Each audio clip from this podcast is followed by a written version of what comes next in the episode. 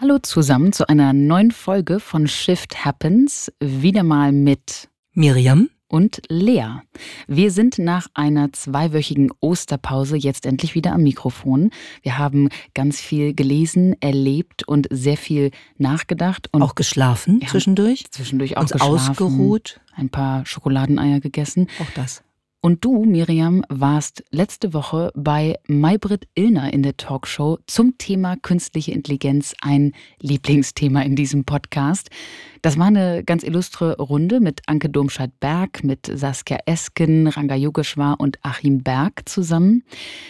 Wann wurde denn für dich diese Diskussion so richtig spannend bei dem Thema?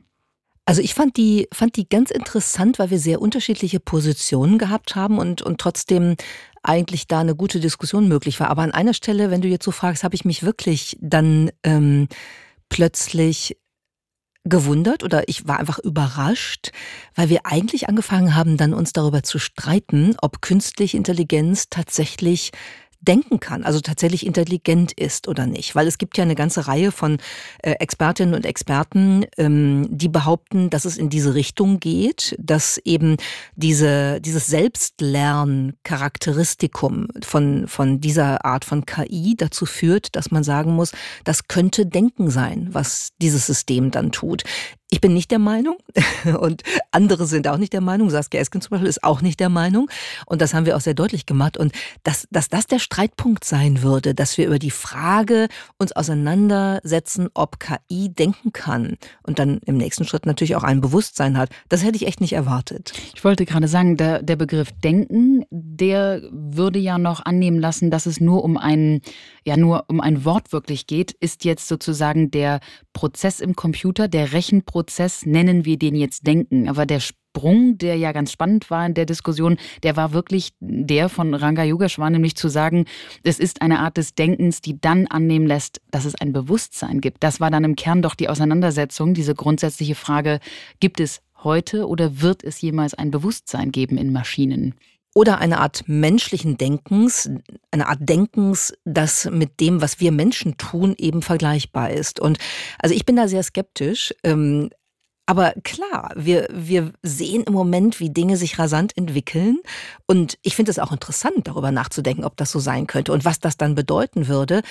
Ich glaube nur, dass damit eben auch verbunden ist, dass wir einen Riesenschritt machen in einer Bedeutungszuweisung an diese Formen von künstlicher Intelligenz, ähm, mit dem wir eigentlich vorsichtig sein sollten, weil wir, wir wissen dazu nicht genug. Ne? Das ist ja schon an vielen Stellen eine Blackbox, ein solches System, wie zum Beispiel ChatGPT oder ähm, GPT-4 vor. Das, das sind Blackboxes, wo wir nicht wissen, was ähm, nach dem Dateninput und dem Processing, also den Prozessen, die in dem System, in dem neuronalen Netzwerk dann passieren, was dann da rauskommt und warum es da rauskommt.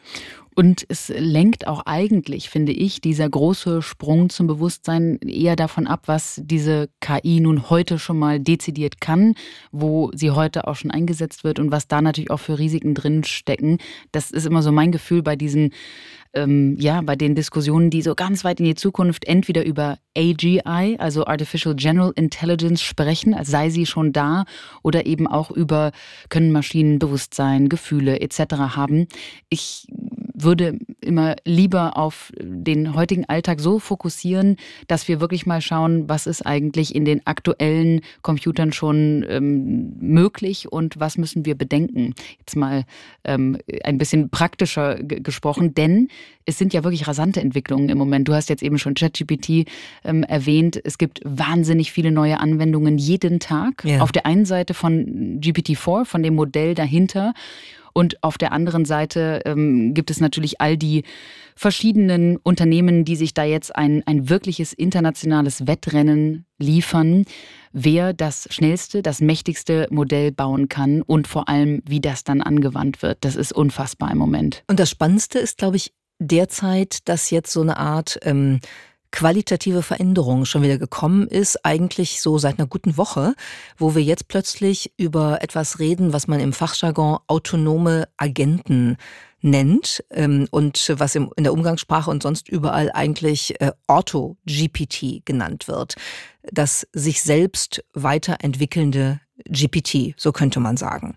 Genau, AutoGPT war die erste Variante von so einem äh, autonomen Agenten, jedenfalls die, die äh, auf Twitter relativ viral gegangen ist. Die wurde Open Source äh, entwickelt von einem Twitter-Account und äh, daraufhin folgte dann direkt Baby AGI und God Mode und all ähm, die autonomen Agenten, die jetzt mit unfassbaren Beispielen dafür sorgen, dass wir uns fragen müssen, was können diese Maschinen eigentlich mittlerweile in einer Schnelligkeit, die äh, für uns nur schwer begreifbar greifbar ist. Also wir geben mal ein paar Beispiele. Was heißt denn eigentlich ein autonomer Agent? Ganz konkret ist der Unterschied zu den reinen Chatbots, wie wir sie bis jetzt erlebt haben, also zum Beispiel in ChatGPT, dass diese Systeme sich selbst Aufforderungen geben können. Also wir haben ja bei ChatGPT immer diese Prompts, diese Eingaben gemacht, beispielsweise entwerfe mir eine E-Mail oder ähm, unter diesen Parametern suche mir Folgendes aus dem Internet heraus, zumindest bis 2021.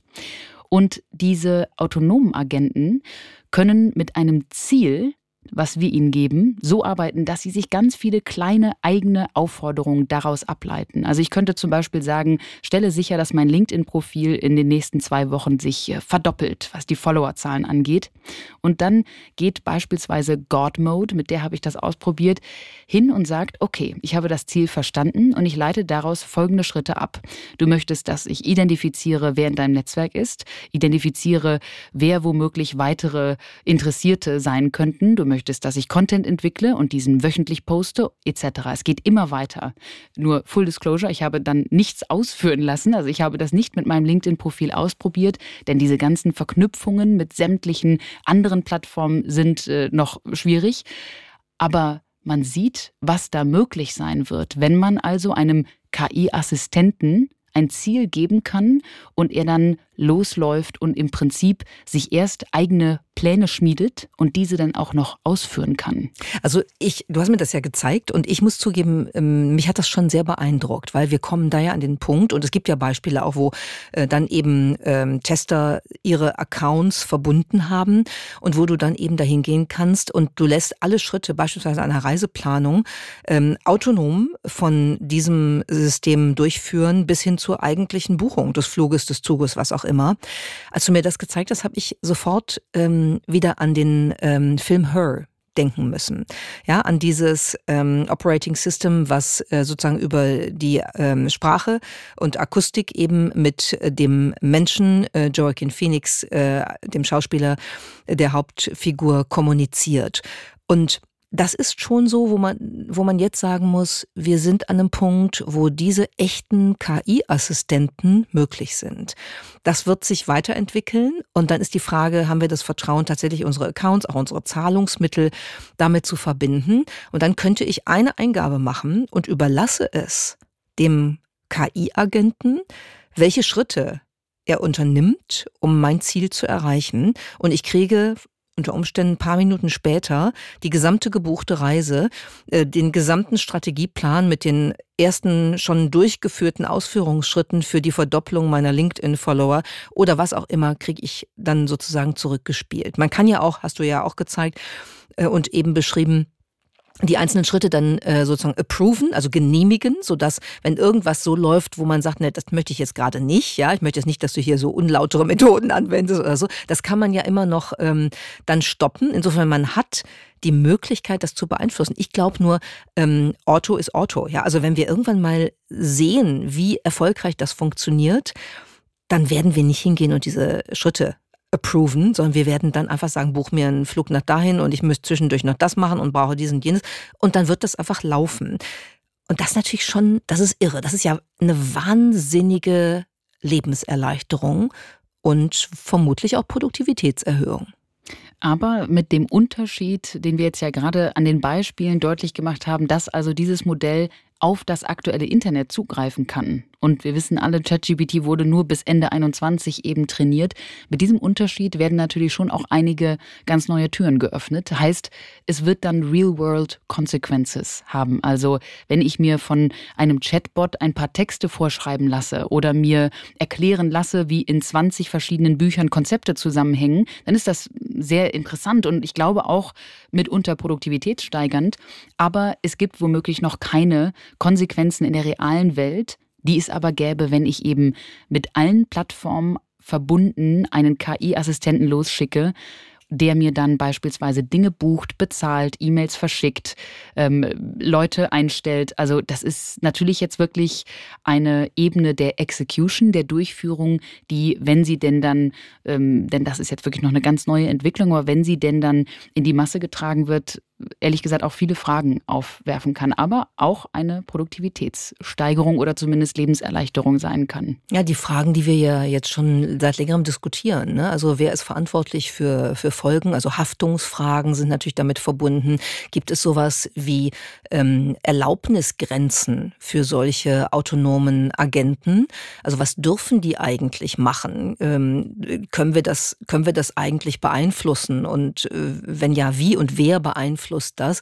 Denn es gibt ja das berühmte Beispiel, ähm, dass eine künstliche Intelligenz, die eben nicht moralisch äh, denkt, wie wir Menschen, auch nicht immer, aber hoffentlich manchmal, dass die zum Beispiel auch die Aufforderung, alles Metall dieser Welt in eine Büroklammer zu verwandeln, auch umsetzen wird. Und wenn du dir vorstellst, das ist die erste Eingabe und dann ähm, ist dieser autonome Agent dabei, das halt einfach umzusetzen nach äh, seinen ähm, äh, effizientesten äh, Möglichkeiten und Schritten, dann denkt man so, oh, warte mal, da hatten wir doch eigentlich gedacht, dass das nicht sein könnte. Naja, und all die Fragen von Bias und Diskriminierung ja. zum Beispiel, wenn wir uns vorstellen, dass solche autonomen Agenten in Positionen eingesetzt werden, wo beispielsweise Ressourcen vergeben werden oder es wirklich um Zugänge geht für Menschen, dann ist es natürlich fatal, wenn wir uns da auf Modelle verlassen, die womöglich wirklich schwierige, problematische Muster in sich tragen. Ich habe und das hat übrigens auch eine Rolle gespielt in der Diskussion bei Maybrit Illner. Ähm, ich habe, als ich da rausging und jetzt dann auch eben diese neuen Entwicklungen gelesen habe, ich habe gedacht, wir sind wirklich in einer Welt, wo sich keiner leisten kann, sich mit dem Thema nicht zu befassen. Ich will das nochmal ein bisschen praktisch beschreiben, warum. Ähm, den Unterschied zu kennen. Was ist jetzt ChatGPT und was ist zum Beispiel AutoGPT oder ein anderer autonomer Agent? Wie funktionieren die und worauf kann ich mich da verlassen?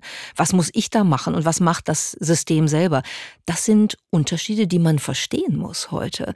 Also ich habe letzt ein paar Tage äh, in der Vorbereitung meiner, meiner Lehrveranstaltung Vorbereitung meiner nächsten gesessen und habe gedacht, so, weil die Studierenden bei mir halt auch so, ein, so eine Übung machen sollen, die sollen ein Essay mit Hilfe von äh, ChatGPT schreiben, aber das eben kritisch äh, diskutieren, was da passiert. Ne? Dann, wir wissen ja, dass die das alles benutzen, das bringt ja eh nichts. Und dann habe ich halt gedacht, lass uns das mal lieber im Kurs selber auch durchdeklinieren, dass wir uns nochmal angucken, äh, wie das eigentlich läuft. Und habe dann eben in so verschiedenen Schritten eine Recherche gemacht, was waren die drei Höchstwerte von Bitcoin und Ethereum, äh, den beiden Kryptowährungen in den letzten zwei Jahren. Dann spuckt er die aus und das war perfekt. Habe ich nachkontrolliert, alles richtig. Und dann habe ich gesagt, gib mir zu jedem High, zu jedem ähm, Peak Point einen Medienartikel. Und dann kriege ich sechs Links. Keiner dieser Links führt irgendwo hin. Die gehen alle ins Leere.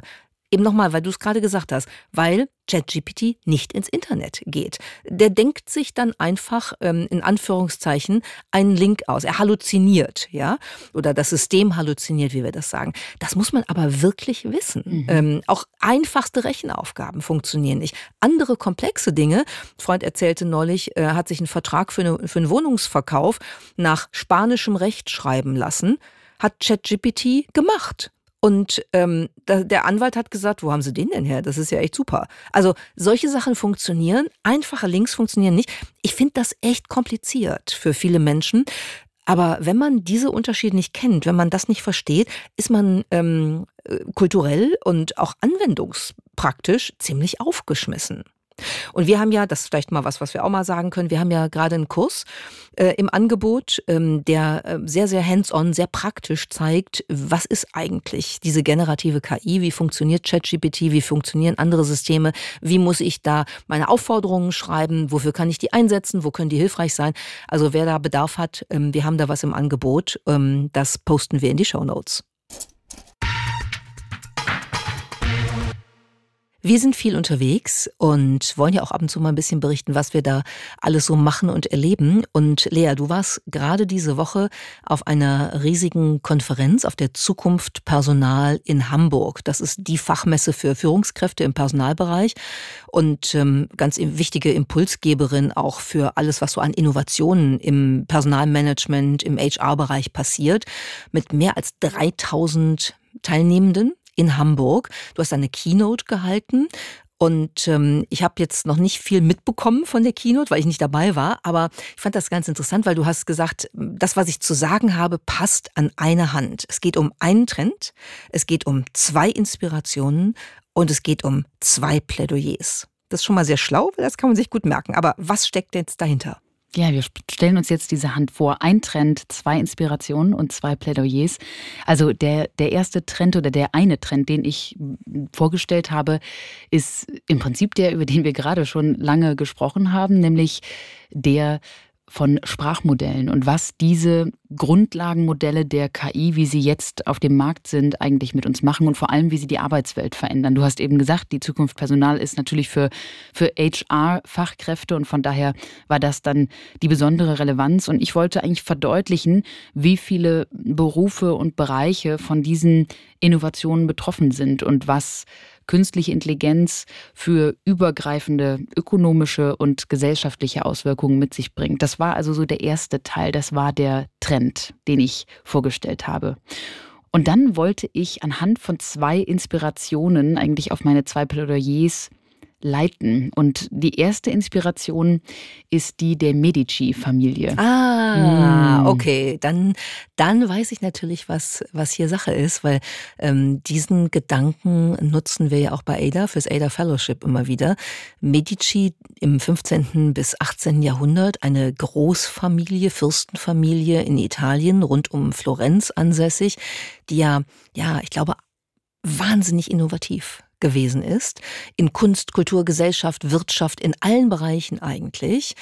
Und warum war das so? Weil sie es geschafft haben, ja, als so eine Gastgeberfamilie ganz viele unterschiedliche Menschen an ihre Tische, in ihre Häuser und Paläste zu holen, zusammenzubringen und damit ein ganzes Ökosystem von diversen Denkerinnen und Denkern geschaffen haben, die riesige Innovationen, riesige kulturelle Errungenschaften hervorgebracht haben. Ganz genau. Da gibt es ja ein ganz schönes Buch drüber, ne, der Medici-Effekt von Franz Johansson. Ja der beschreibt, wie dieser Medici-Ansatz, dieser interdisziplinäre Ansatz, wirklich Kuratorin und Gastgeberin als Familie, als Dynastie auch zu sein für all diese verschiedenen wirklich schlauen Köpfe und ähm, auch Kreativschaffenden und warum das wirklich zu ganz, ganz viel Innovation in auch unterschiedlichen Bereichen eben geführt hat. Also das war so die erste Inspiration, dieser Medici-Effekt. Und der zweite, wie könnte es anders sein, war natürlich Ada Lovelace, denn Ada äh, hat für mich jetzt zu diesen Zeiten wirklich nochmal an Bedeutung gewonnen, weil sie ja damals schon eine wirkliche Brückenbauerin war. Sie war irre gut ähm, in, im Bereich der Sprache. Sie hat es geliebt, auch Gedichte zu schreiben und konnte auch wirklich sehr, sehr gut sich mit Sprache ausdrücken. Und auf der anderen Seite war sie Mathematikerin und liebte die Logik. Und von daher war sie ja eine im übertragenen Sinne eigentlich Übersetzerin zwischen Technologie und eben der Sprache von uns Menschen und was Technologie auch mit uns machen kann. Das hat sie in all ihren Schriften immer gut versucht auf den Punkt zu bringen. Und für mich ist sie damit eine Brückenbauerin, wie wir sie heute auch wirklich wieder brauchen. Also Leute zusammenbringen aus ganz vielen verschiedenen Bereichen, ähm, auch das Kuratieren, diese Begegnung und Brücken bauen äh, zwischen verschiedenen Feldern, um damit die Kraft der Innovation freizusetzen, auch die Kraft der Entwicklung. Das finde ich, das sind zwei, zwei sehr, sehr schöne Inspirationen. Ähm, deshalb, äh, vielleicht höre ich den Vortrag ja irgendwann mal, aber kann ich jetzt schon sagen, das gefällt mir gut und, und passt, natürlich, passt natürlich wirklich auch gut zu dem, was wir bei Ada machen. Ich habe als ich dir gerade so zugehört habe, ich habe gedacht, ähm, ich glaube, das, das müssen wir im Moment ganz viel sagen, dass das wichtig ist. Mein Eindruck ist in ganz vielen Gesprächen, dass viele Menschen durch das, was so in der Welt passiert, eher frustriert sind. Ja, also wir sind immer noch am Kämpfen mit Corona. Jetzt werden wieder alle möglichen Leute krank. Wir stecken immer noch ein bisschen in der Pandemie. Der Ukraine-Krieg geht weiter, die Energiekrise geht weiter. Es betrifft einen natürlich mit, mit Dingen, die man verändern muss.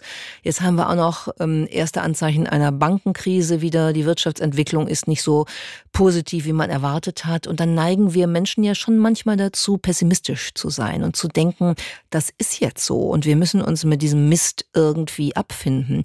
Und ich glaube, das muss man nicht, sondern die, das, das ist die Situation, in der man unbedingt eigentlich genau diese dieses Zusammenwirken von sehr diversen Menschen und Ideen braucht und wo man Brückenbauer braucht und Brückenbauerinnen, um das eben zu verändern. Wir haben ja auch die Tage die Graduation unseres ersten ADA Student Fellowship Jahrgangs gehabt und es fällt mir gerade ein, dass ich gesagt habe, ihr müsst alle irgendwie auch mal aus der Rolle fallen, weil es ist so langweilig, immer in der eigenen Rolle stecken zu bleiben. Und das passt ja dazu. Ne? Aus der Rolle fallen, für irgendwas Expertin oder Experte zu sein, alles andere dann nicht, nicht benennen oder, oder kommentieren zu dürfen oder immer gleich sein zu müssen oder immer so sein zu müssen, wie andere das erwarten. Spannend wird's, wenn man das nicht ist, wenn man mal aus der Rolle fällt. Und es kommt dabei immer auf die Perspektive an. Also ein Luftballon, der zerplatzt ist, ist für viele der totale Frust, weil es ist halt alles kaputt. Aber ein zerplatzter Luftballon ist immer noch ein Luftballon. Es kommt auf die Perspektive an. Und ich kann damit Wasser transportieren, ich kann mir damit die Schuhe zubinden, wenn es notwendig ist. Ich ähm, kann mir daraus eine Maske basteln. Oder ich kann ihn reparieren. Ich kann ganz viel tun, wenn ich so drauf gucke. Und ich glaube, das ist so, das ist so dieser inspirative Punkt, wo ich im Moment denke, Leute, wacht mal auf, ihr dürft wieder etwas mutiger sein, weil wir haben doch jetzt eine Situation, wo es ganz oft viel besser werden kann. Und unsere Inspiration, unsere Innovationskraft können wir auf den Weg bringen, auf die Schiene bringen, wenn wir so zusammenkommen, wie du es am Beispiel von Medici und Ada Lovelace beschrieben hast. Ja, und wir haben eine Situation, wo es auch wirklich bitter nötig ist, dass wir alle wieder aktiv werden. Das Weltwirtschaftsforum schätzt, dass wir bis 2030 mehr als eine Milliarde Menschen haben werden, die wir neu qualifizieren müssen. Auch ja aufgrund all der Entwicklungen, die wir hier im, im Podcast oft besprechen.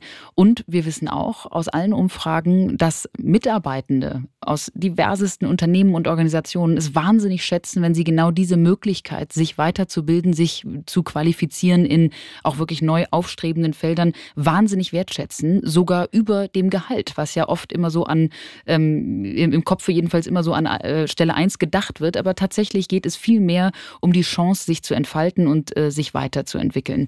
Und deshalb habe ich das dann über übergeleitet, auch in meine zwei Plädoyers.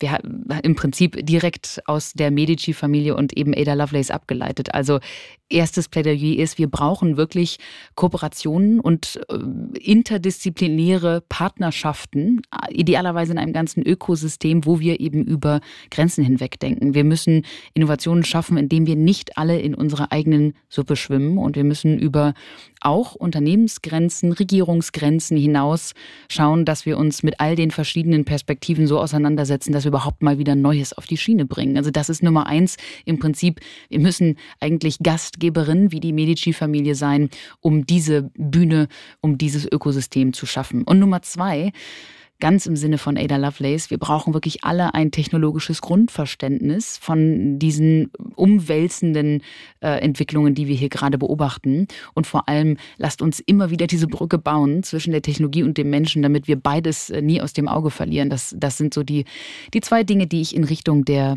Personalverantwortlichen gerichtet habe. Und das äh, ist auch gut gelandet, weil ich glaube, dass das ein irre relevantes Thema gerade ist. Also die Frage des ähm, des Upskillings in 2023 könnte, glaube ich, nicht dringlicher sein. Ja, die spüren ja auch alle den, den Druck, der da entsteht, weil sich eben in Jahren der Pandemie auch nochmal die, die Erwartungshaltung der ähm, äh, Mitarbeitenden geändert hat. Die Arbeitsmarktlage hat sich geändert, das, das ganze Thema Fachkräftemangel, was da natürlich auch noch mit reinspielt. Und das Upskilling ist ja auch nichts, was irgendwie neu wäre. Ne? Die Erkenntnis, dass das durch technologische Transformation relevant wird. Ich glaube, es ich, geht nur sehr viel schneller. Es geht sehr viel schneller, als wir. Schneller ja, gehen, ja, ja. und, und auch der Prozess geht sehr viel schneller. Stichwort Gen, äh, ähm, Generative AI, äh, generative KI, als wir das gedacht haben. Ich erinnere mich, fällt mir dabei gerade ein, an eine äh, Konferenz an der Harvard University, wo wir äh, gemeinsam waren für die Wirtschaftswoche. Und ich weiß, dass ich da ein Gespräch mit dem damaligen Siemens-CEO Joe Kaeser geführt habe über genau das Thema. Und da hat er gesagt, das ist das, was mich nachts wirklich wach hält, dass ich mich frage, wie kriege ich Zehntausende von Mitarbeitenden ähm, durch einen Upskilling-Prozess dahin gebracht, wo sie hin müssen, gemessen an dem, wie die Gesellschaft sich verändert. Also das ist, das ist Jahre her. Das ist nichts, was wir jetzt erst realisieren. Wir sind schon auch ein bisschen lahmarschig manchmal im Umgang mit diesen Themen. Ende der Anekdote war, dass wir das Gespräch, was äh, wir auch als, als Gespräch für die äh, Vivo damals gemacht haben, dann durch eine KI haben transkribieren lassen.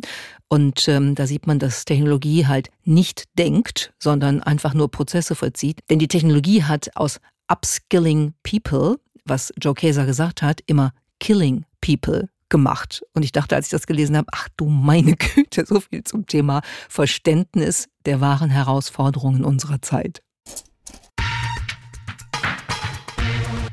Miriam, wie stehst du eigentlich zu Spinnen? Idealerweise stehe ich von denen sehr weit entfernt. Ich habe Angst vor Spinnen. Ah, egal welche Größe? Ähm, also so ganz kleine sind okay. Die mag ich auch nicht, wenn die mir nachts beim Schlafen übers Gesicht laufen. Aber sobald die ein bisschen größer werden und vor allen Dingen, wenn sie haarig werden. Also haarige Spinnenbeine sind so ziemlich das was ich nicht an mir haben möchte. Ich frage mich gerade, wie und wo du schläfst, dass du schon wirklich äh, haarige Spinnen über dem Gesicht hattest. Ich war, mal, ich war mal in Österreich im Urlaub, Urlaub. und ähm, meine Schwester und ich waren noch sehr viel kleiner und schliefen in einem Zimmer und auf einmal knallte mir meine Schwester mitten in der Nacht eine, also ich bin das im Tiefschlaf und dachte, what is happening? Ich war wirklich total entzürnt. Und dann war das eine ungefähr ähm, damals fünf Markstück große, eklige Spinne, die mir übers Gesicht gelaufen war. Die hatte sie erlegt. An dieser Stelle ganz liebe Grüße an deine Schwester. Was ich aber sehr beeindruckend an Spinnen finde, nicht, dass ich sie jetzt irgendwie ästhetisch besonders äh, anschaulich äh, fände, aber ihre Spinnennetze finde ich ziemlich beeindruckend, weil sie in ihrer Symmetrie und auch in der Komplexität ja schon echt was Besonderes sind. Ja, was Schönes. Die sind wahnsinnig ästhetisch. Auch wenn man sich die Zeit nimmt, das mal anzuschauen, zum Beispiel, ähm, wenn in, im, im Morgentau, wenn Spinnennetze ein bisschen feucht geworden sind, dann hängt da ja sehr filigran, hängen da so ganz kleine Wassertröpfchen drin. Und wenn dann die Sonne drauf scheint, ist das ja fast ähm, wie so ein Prisma oder so. Ne? Das sieht wirklich toll aus. Nun, auch bei Spinnennetzen würde ich sagen, ich präferiere, wenn sie mir nicht im Gesicht rumhängen. Aber ich glaube, das ist bei sehr vielen Dingen so. Ich würde bei vielen Objekten sagen, lieber nicht in meinem Gesicht. Aber beim Spinnennetz, um dabei mal zu bleiben, haben wir aus der Forschung ein paar wunderschöne Erkenntnisse. Deshalb erstmal die Frage, wie glaubst du, hört es sich eigentlich an, wenn ein Spinnennetz gebaut wird? Das klingt jetzt so, als ob die mit äh, Hammer, Meißel und Presslufthammer da anfangen würden. Das tun sie nicht. Äh, deshalb, äh, also für mein menschliches Ohr würde ich sagen, das hört sich nach gar nichts an. Hm. Ich hätte mir jetzt ja intuitiv eher so eine kleine Violine im Hintergrund, so mi, so. Ja, das ist stimmt. Wenn, so äh, also assoziativ ähm, eine, eine, eine kleine Violine oder eine, eine leise Violine oder eine, eine, eine Harfe. Eine Harfe ist noch besser als die Violine. Es könnte aber auch eine sehr leise Querflöte von ganz weit weg sein. Hm. Warum frage ich dich das eigentlich und warum reden wir hier überhaupt über Spinnen und Spinnennetze? Ich hoffe, wir haben nicht schon sämtliche Hörerinnen und Hörer verloren, weil sie die auch ungefähr so eklig finden. Bitte bleibt dran, denn es wird jetzt erstens spannend und zweitens vielleicht auch wunderschön. Denn es gibt tatsächlich Forschung dazu, wie sich ein Spinnennetz im Bau anhören mag. Und vor allem ist die große Frage dahinter, kann es sein, dass dieses Netz eine Form von einem Spinnengehirn darstellt. Soll heißen, ist das Netz sogar Teil der Spinne und hören wir damit nicht den Spinnen beim Denken zu. Hören wir einfach mal rein.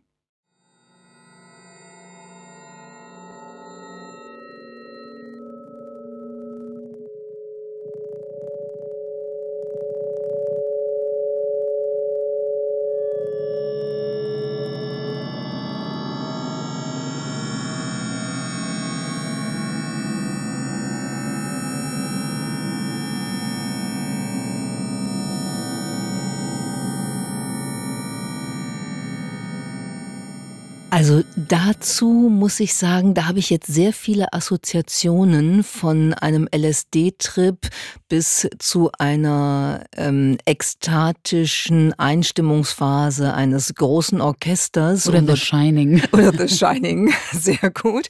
Aber ans Spinnennetz hätte ich nicht direkt gedacht. Aber es ist ja auch, glaube ich, nicht jetzt, es ist jetzt sozusagen nicht ein aufgenommenes Spinnennetz im Bau, ne, was wir hier gehört haben. Nein, es ist eine, ein ganz interessantes Experiment.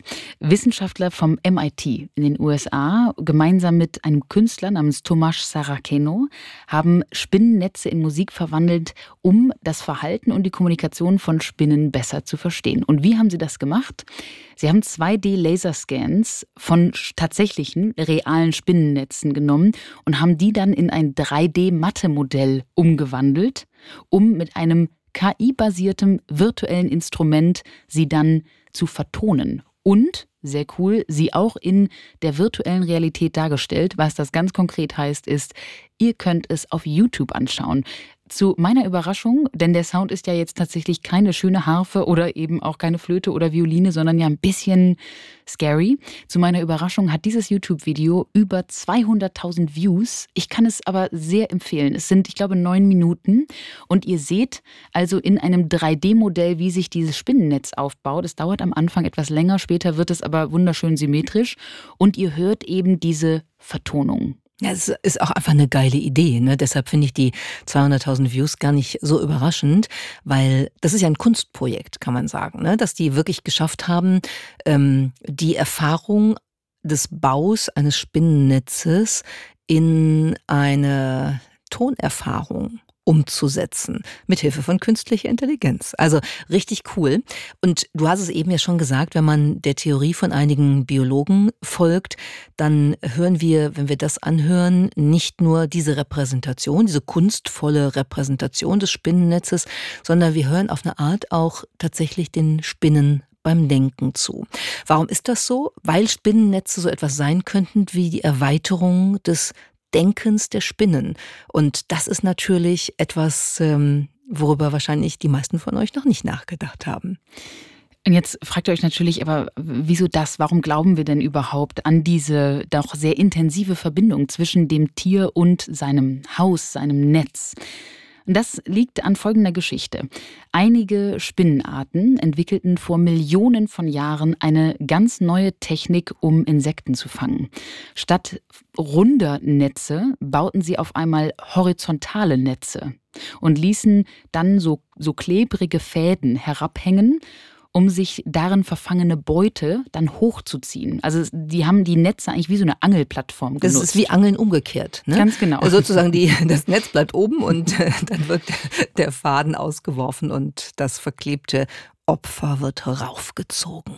Genau. Und jetzt gab es einen Biologieprofessor an der Universität von Bahia, der wissen wollte, wie die Spinnen darauf gekommen waren, das jetzt einfach mal so zu ändern und diese Netze einfach mit einer ganz anderen Methodik zu bauen und dann auch zu nutzen. Und dann hat er die Spinnen gefragt und interviewt und hat gesagt, was macht ihr da? Genau. Es gab erstmal eine Marktforschungsumfrage. Unter den Spinnen in Bahia.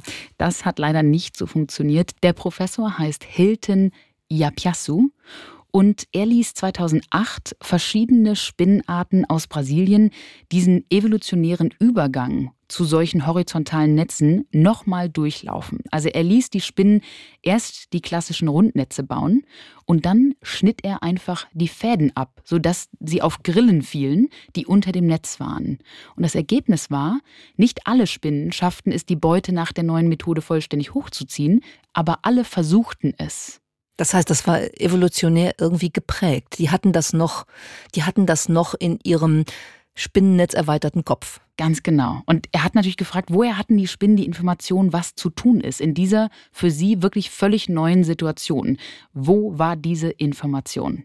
Ja, und die Idee ist halt gewesen, dass, dass ähm, diese Netze äh, offenbar so eine Art anpassungsfähiger Teil des, des äh, gesamten kognitiven Systems, des sensorischen Apparates etc., der Spinne ähm, sind. Und danach klingt es ja, als ob das sozusagen, als ob die ja wie intuitiv miteinander verbunden sind. Das wäre ja. schon irre, muss man sich mal vorstellen. Das wäre ähm, im übertragenen Sinne als ob wir beispielsweise mit unseren Technologien, die wir verwenden im Alltag, mit unseren Smartphones, mit unseren ähm, Autos, mit vielen Geräten, die wir benutzen, ähm, so verbunden werden, dass das alles ein kognitives System ist.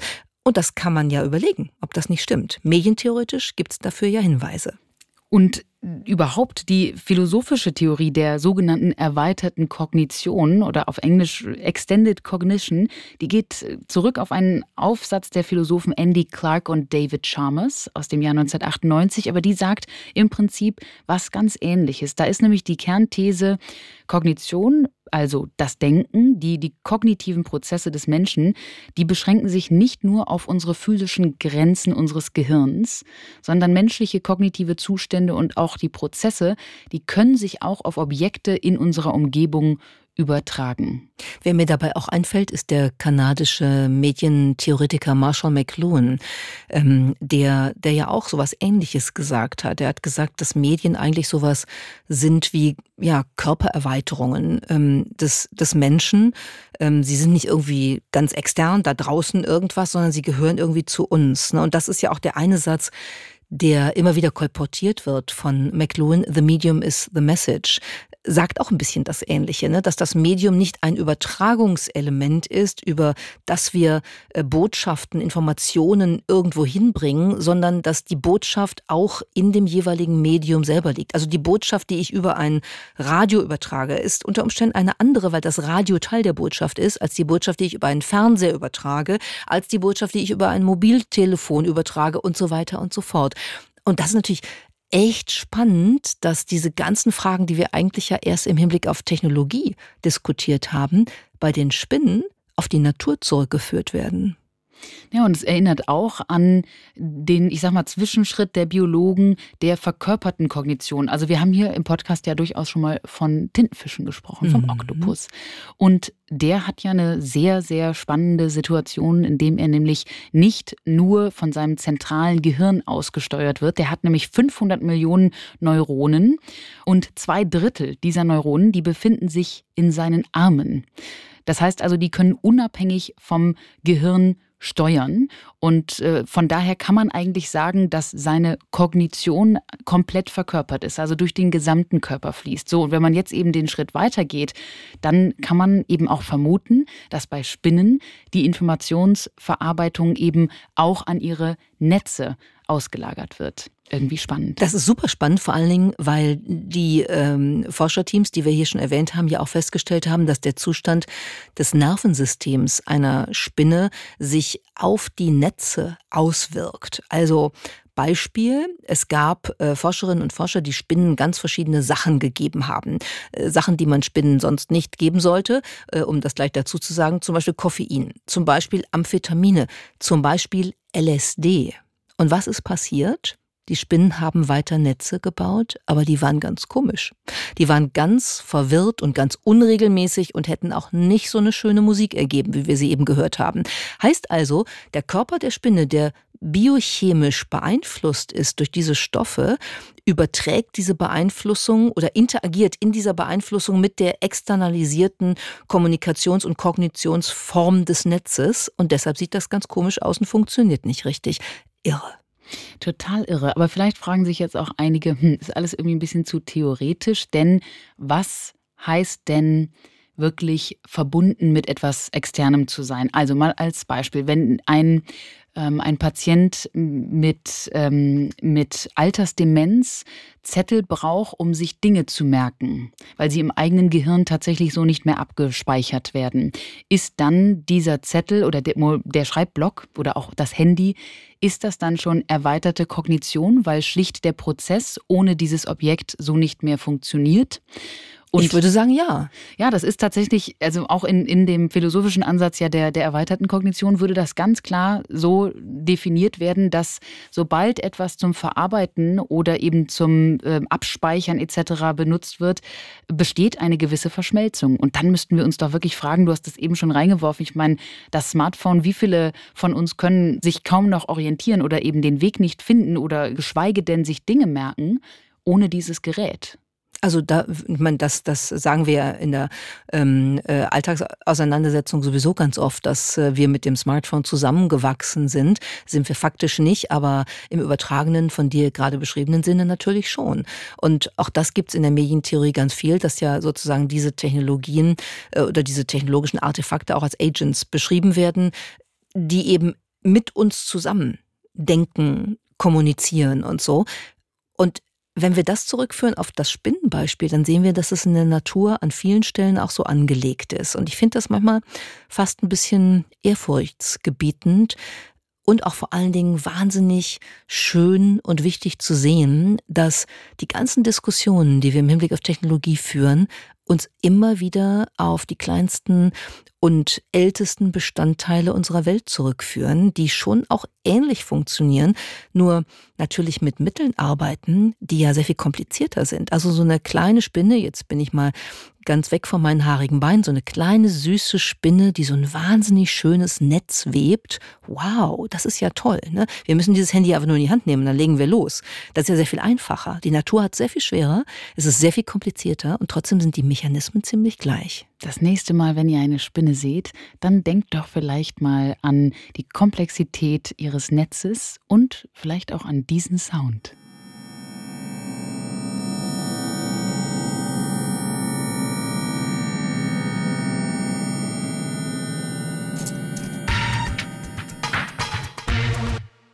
Und zu guter Letzt noch eine kleine Überraschung. Unsere Lach- und Sachgeschichten, Miriam. Sagt dir der Begriff des Telefonbuchs des Internets etwas? Das Telefonbuch des Internet, das sagt mir was. Ich muss jetzt kurz mal überlegen. Es klingt ja so ein bisschen so, als hätte jemand mal das gesamte Internet ausdrucken wollen ähm, oder so. Es klingt ein bisschen, bisschen nicht zusammenpassend, aber es gibt da irgendwas. Warte mal, ich glaube, ich zähle mir gerade ein, da haben wir doch mal, da haben wir doch mal drüber gesprochen im Team, dass irgendeine Frau hat dieses Telefonbuch des Internet mal angelegt, aber es ist kein richtiges Telefon. Ich weiß es nicht mehr. Sorry. Du bist genau auf dem richtigen Pfad. Es handelt sich um eine Frau namens Elizabeth Feinler. Ah, jetzt, ja, ja. Und Elizabeth Feinler hat 1972 gearbeitet am damaligen sehr, sehr frühen Internet, damals noch genannt ARPANET. Du erinnerst dich. Ja, die militärische Und Variante. Sozusagen. Ganz genau, das ARPANET von DARPA.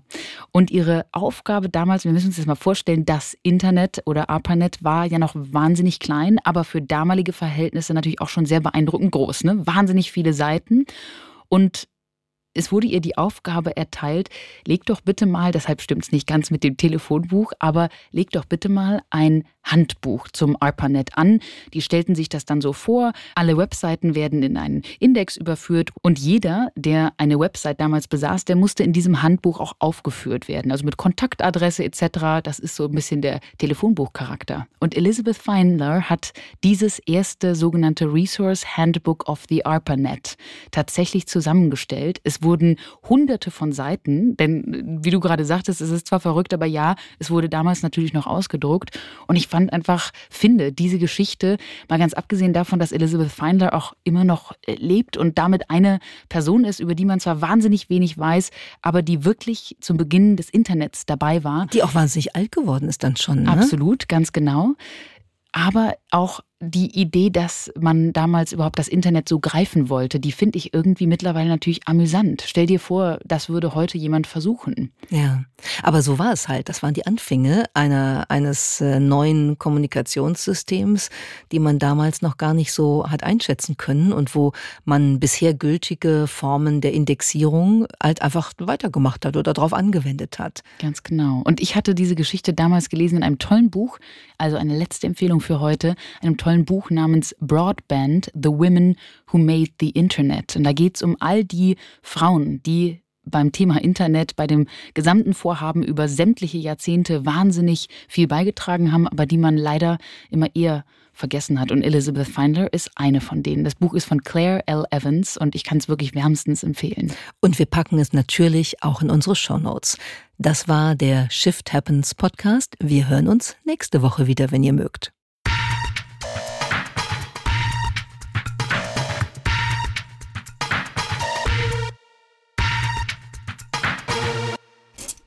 Shift happens.